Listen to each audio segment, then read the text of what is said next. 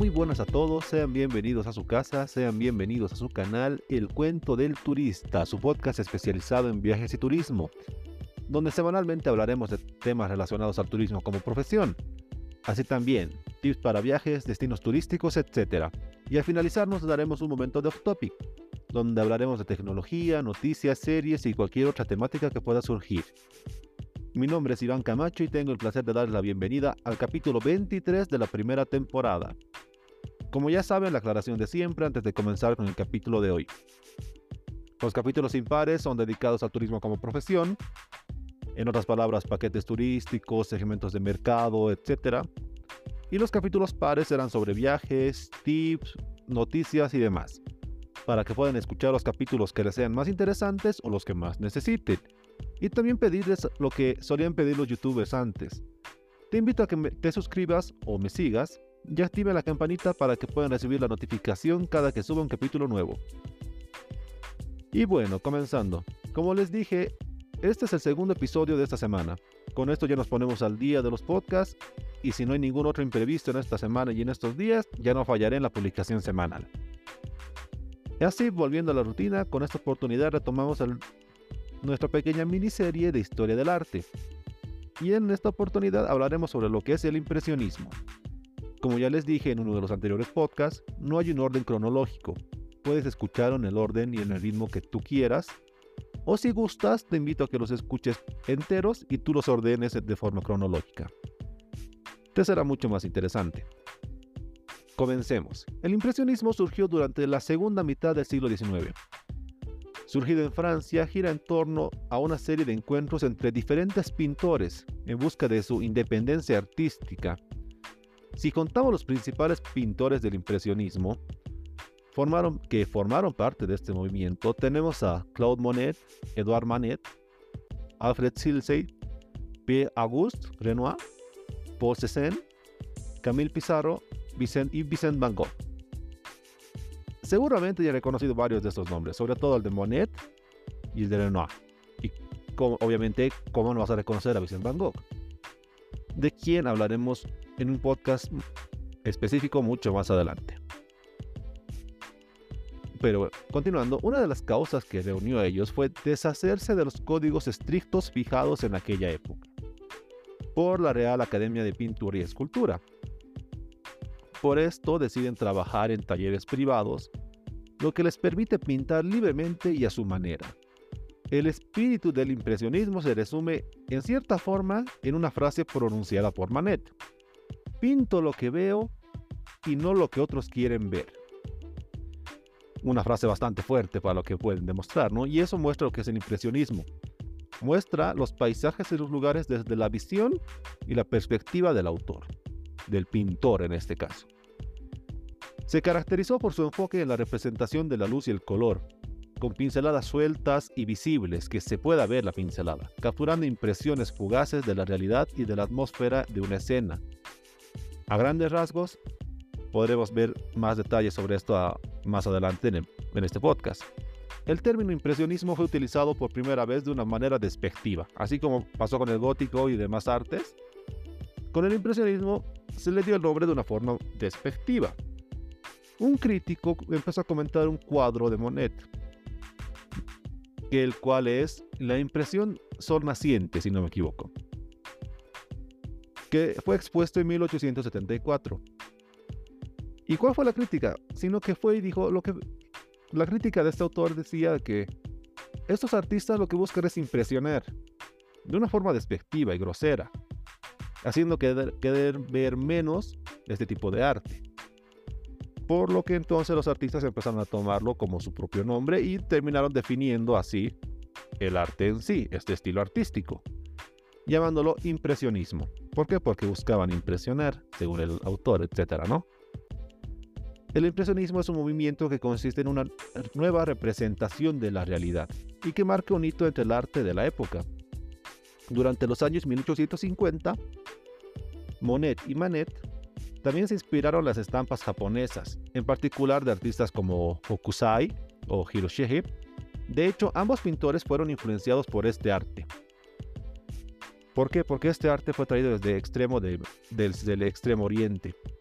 Y ellos empezaron a, coleccionar estas estampas. Por ejemplo, Monet llegó a tener cerca de 250 estampas, si no me equivoco. Y de hecho, hoy misma esta colección de estampas estaba expuesta. Hay una exposición entera dedicada a ellas en la Fundación Monet en Giverny.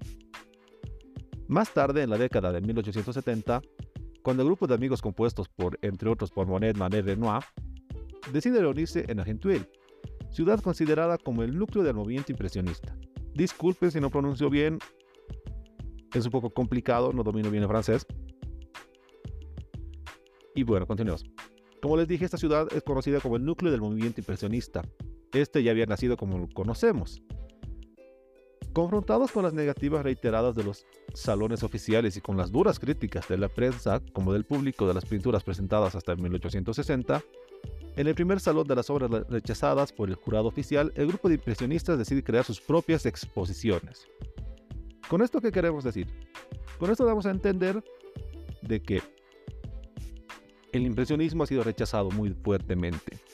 Era criticado de una manera bastante brusca por lo que ellos, en su necesidad de poder exponer su arte y de dar a conocer el impresionismo, deciden crear sus propias exposiciones. La primera de ellas fue organizada con la ayuda del fotógrafo Nadar. Sin embargo, la iniciativa es un fracaso, o sea, fracasaron en la primera exposición que tuvieron. El público acepta con dificultad este nuevo estilo de pintura. Era demasiado moderno y alejado de la referencia clásica que había hasta el entonces.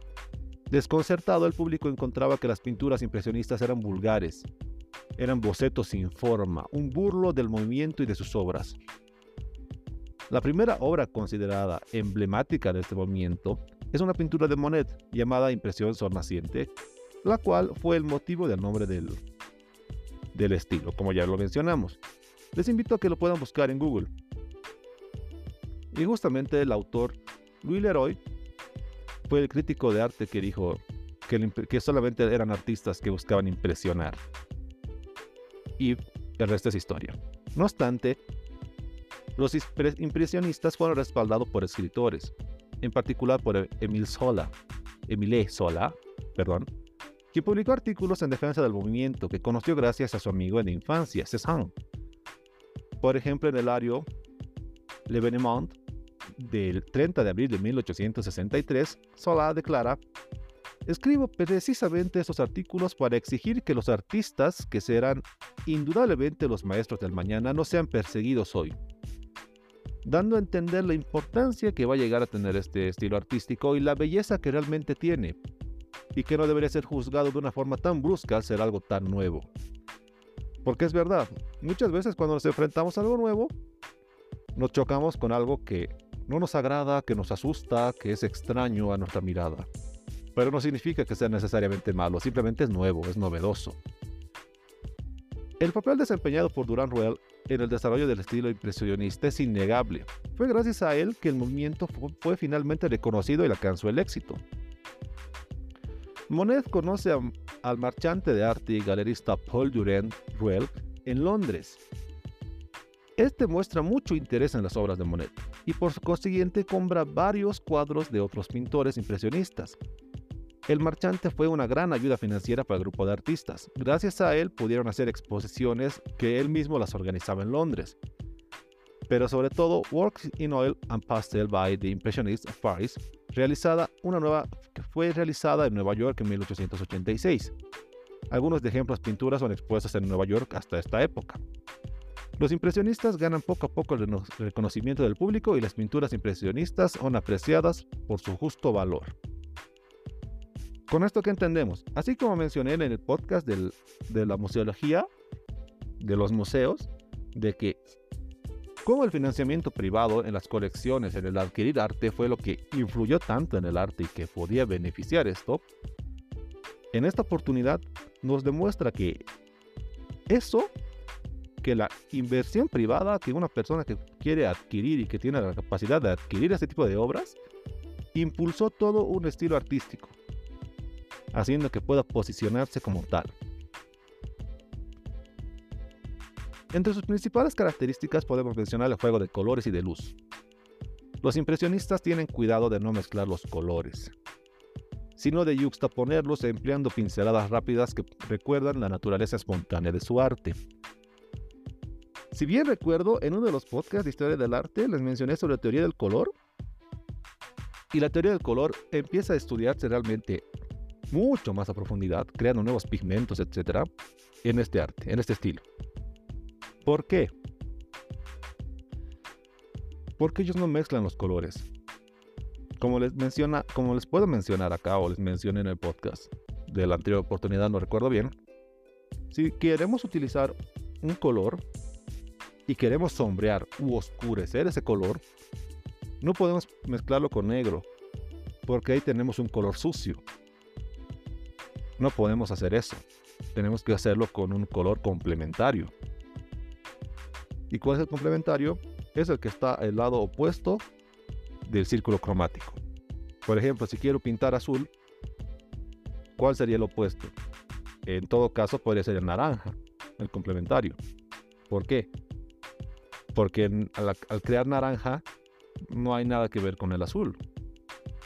Porque, por ejemplo, para el rosado hay un cierto tono de azul y un cierto, un cierto tono de rojo. Pero para el naranja no hay azul, porque es una combinación entre lo que es el amarillo y el rojo. ¿Entienden? Esas cosas, los colores vivos, la elección de colores naturales, los pigmentos básicos, los movimientos de luz, etc., fueron características muy importantes en esto, en el impresionismo. ¿Por qué? Porque con estos detalles tuvieron efectos muy importantes sobre los paisajes. Porque sí, predominaban los paisajes. Dando un efecto que y un aspecto que nunca fue visto hasta ese entonces. Por los movimientos del paisaje visibles en los cuadros, la visión de la naturaleza es aún más inquietante y seductora. Para describir los cuadros se habla de vibraciones, de juego de reflejos, de luz y algunos artistas llegan hasta pintar el mismo paisaje a distintas horas del día. Tenías el mismo lugar con distintas tonalidades de luz, haciendo que los colores mismos sean distintos, dándonos un efecto cambiante en cada una de las escenas y a la vez una escena distinta. También el reflejo de la, naturaleza y los paisajes al aire libre es algo bastante fundamental durante este estilo. También debido a la tecnología. No, entonces fue un avance tecnológico tremendo, porque antes no podían pintar al aire libre porque las pinturas se secaban. En cambio acá ya tenían lo que es tubo de pintura, un tubo de metálico con la pintura. Con esto ya podían pintar al aire libre, las pinturas no se secaban, duraba mucho más tiempo, era mucho más accesible. Realmente fue un avance tremendo, lo cual facilitó el que puedan hacer este tipo de paisajes al aire libre. Si no me equivoco bien, esto lo vi un video de Jaime Altozano, pero es un dato muy curioso, muy importante en este estilo. También los impresionistas se basaban en la luz, y esto por encima de todo, buscando plasmarla al instante sin importar lo que podía llegar a proyectar. Dentro del impresionismo las figuras no se definen, solo se pintaban según la impresión visual, con el uso de colores puros directamente en el lienzo, no se mezclaban. Mantiene la perspectiva del primer plano. Utilizan pinceles finos para unificar la pintura. Las pinceladas impresionistas son conocidas como gestálicas o gestálticas. Son pinceladas breves y solo usaban colores puros, dejando de lado si estas tonalidades se parecían realmente a las del paisaje a que representaban o no.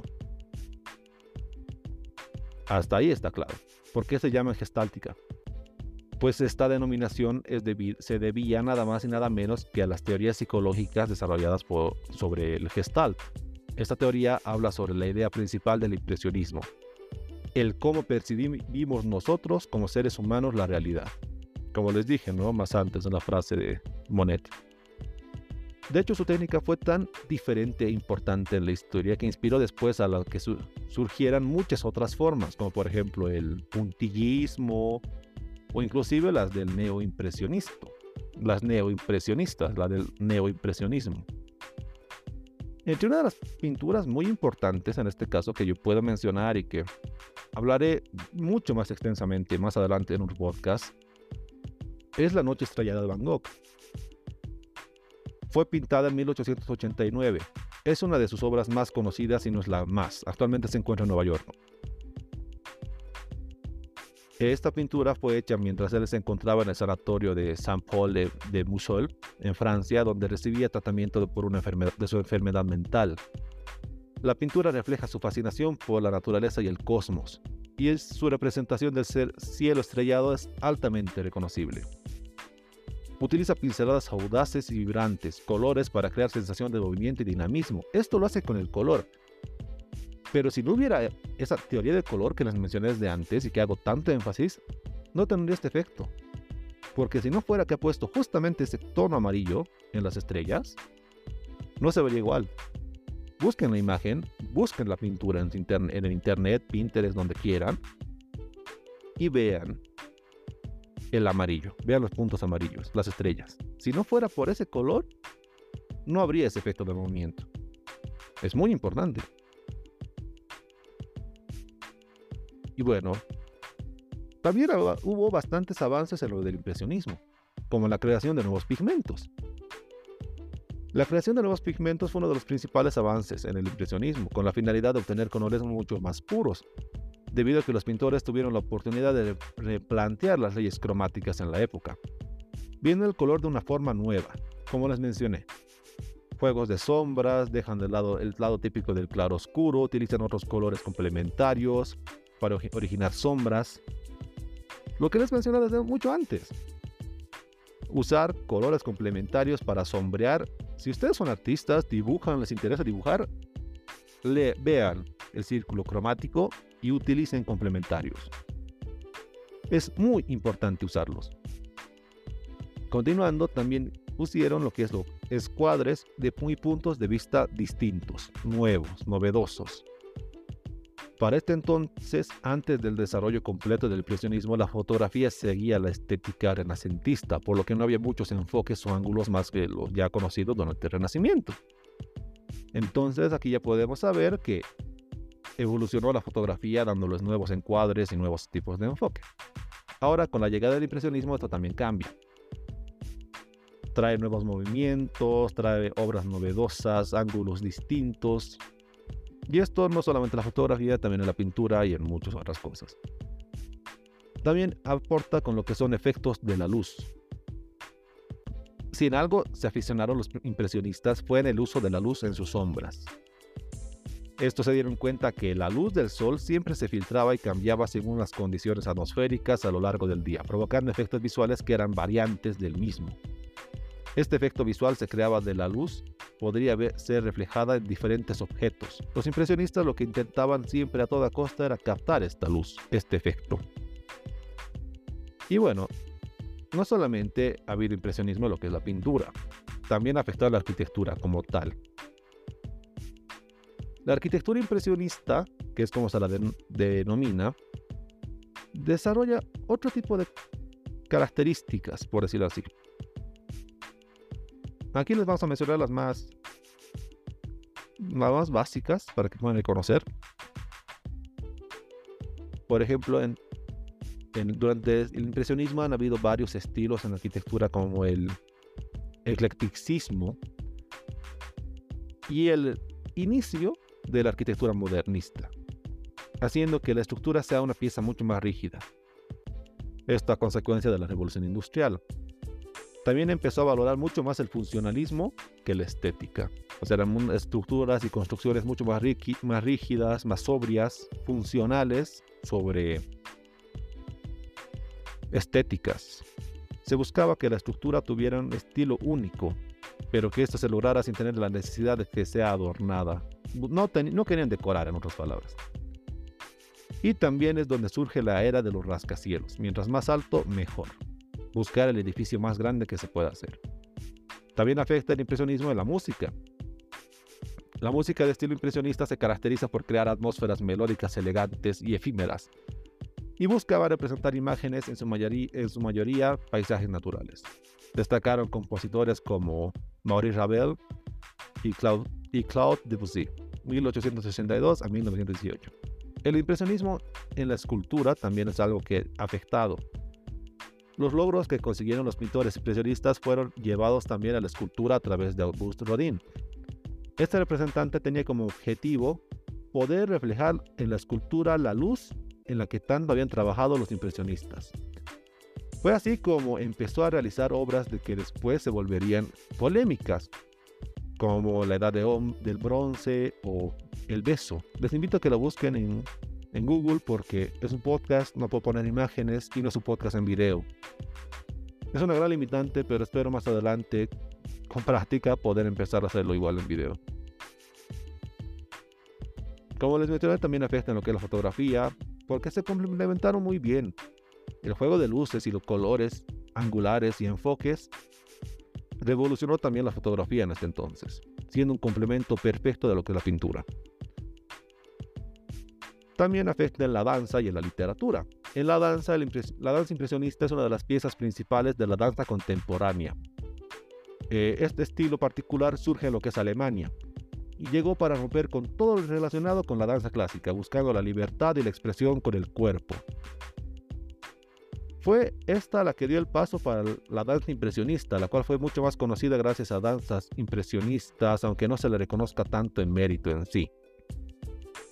Y en la literatura, la impresión de los aspectos psicológicos de cada personaje,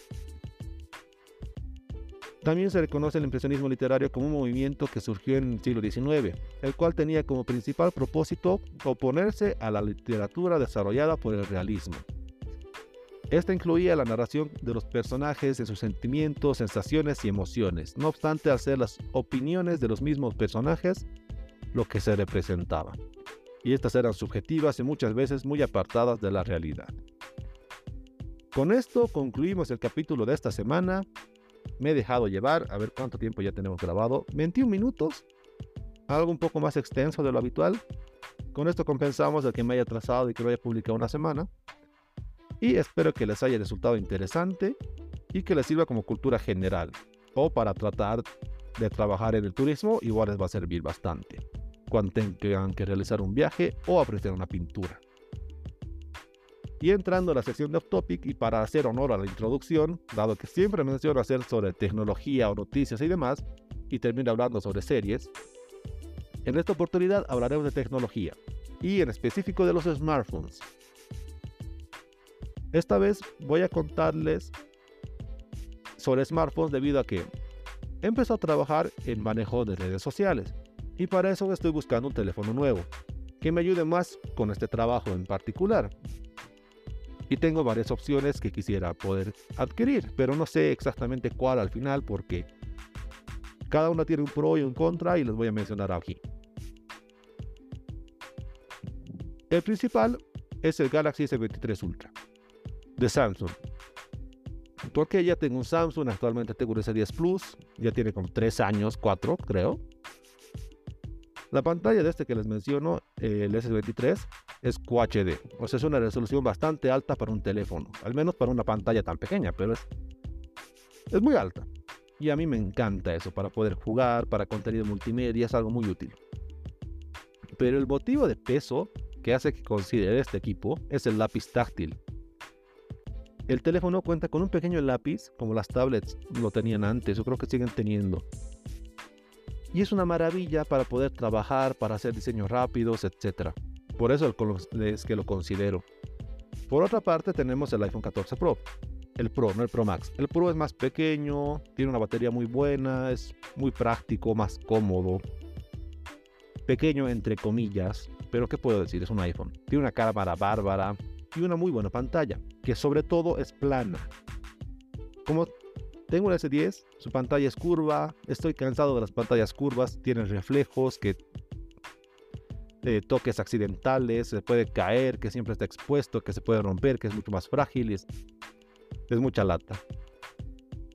Pero el punto principal y el mayor peso que tiene el iPhone es que tiene una relación muy buena con las redes sociales.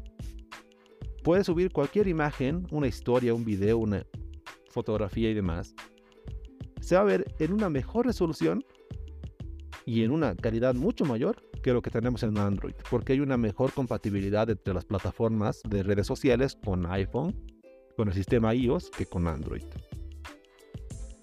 Y por último, el Honor Magic 5 Pro. Honor es la submarca, o era la submarca de Huawei, algo así como decir Fanta y Coca-Cola. Pero es una marca igual muy importante, muy buena. Es una marca pesada actualmente. ¿Y por qué lo considero? Porque tiene una memoria muy alta, muy grande. Tiene una batería que es una salvajada. O sea, la batería es superior a los otros que mencioné. Es una locura. Y sobre todo el precio es mucho menor que los otros dos. Pero hay detallitos que como buen friki que soy me hacen difícil escoger qué hacer. Por ejemplo, en el Honor tiene una pantalla que no es QHD. Y la cámara es un poquito inferior a lo que es del iPhone. Pero después el batería les gana en precio igual, pero no tiene lápiz táctil y demás cosas que al final no sé qué hacer. Pero bueno, tampoco, tampoco es que tenga el dinero ahorita para comprar alguno de ellos, pero me gusta ver las opciones y estar previendo al final cuál es lo que voy a, el que voy a adquirir. Y con esto finalizamos el capítulo de esta semana y quiero darte las gracias por llegar hasta aquí y poder acompañarme en esta aventura. Ya nos estaremos viendo el siguiente domingo y espero que tengan un buen inicio de semana. 叫叫。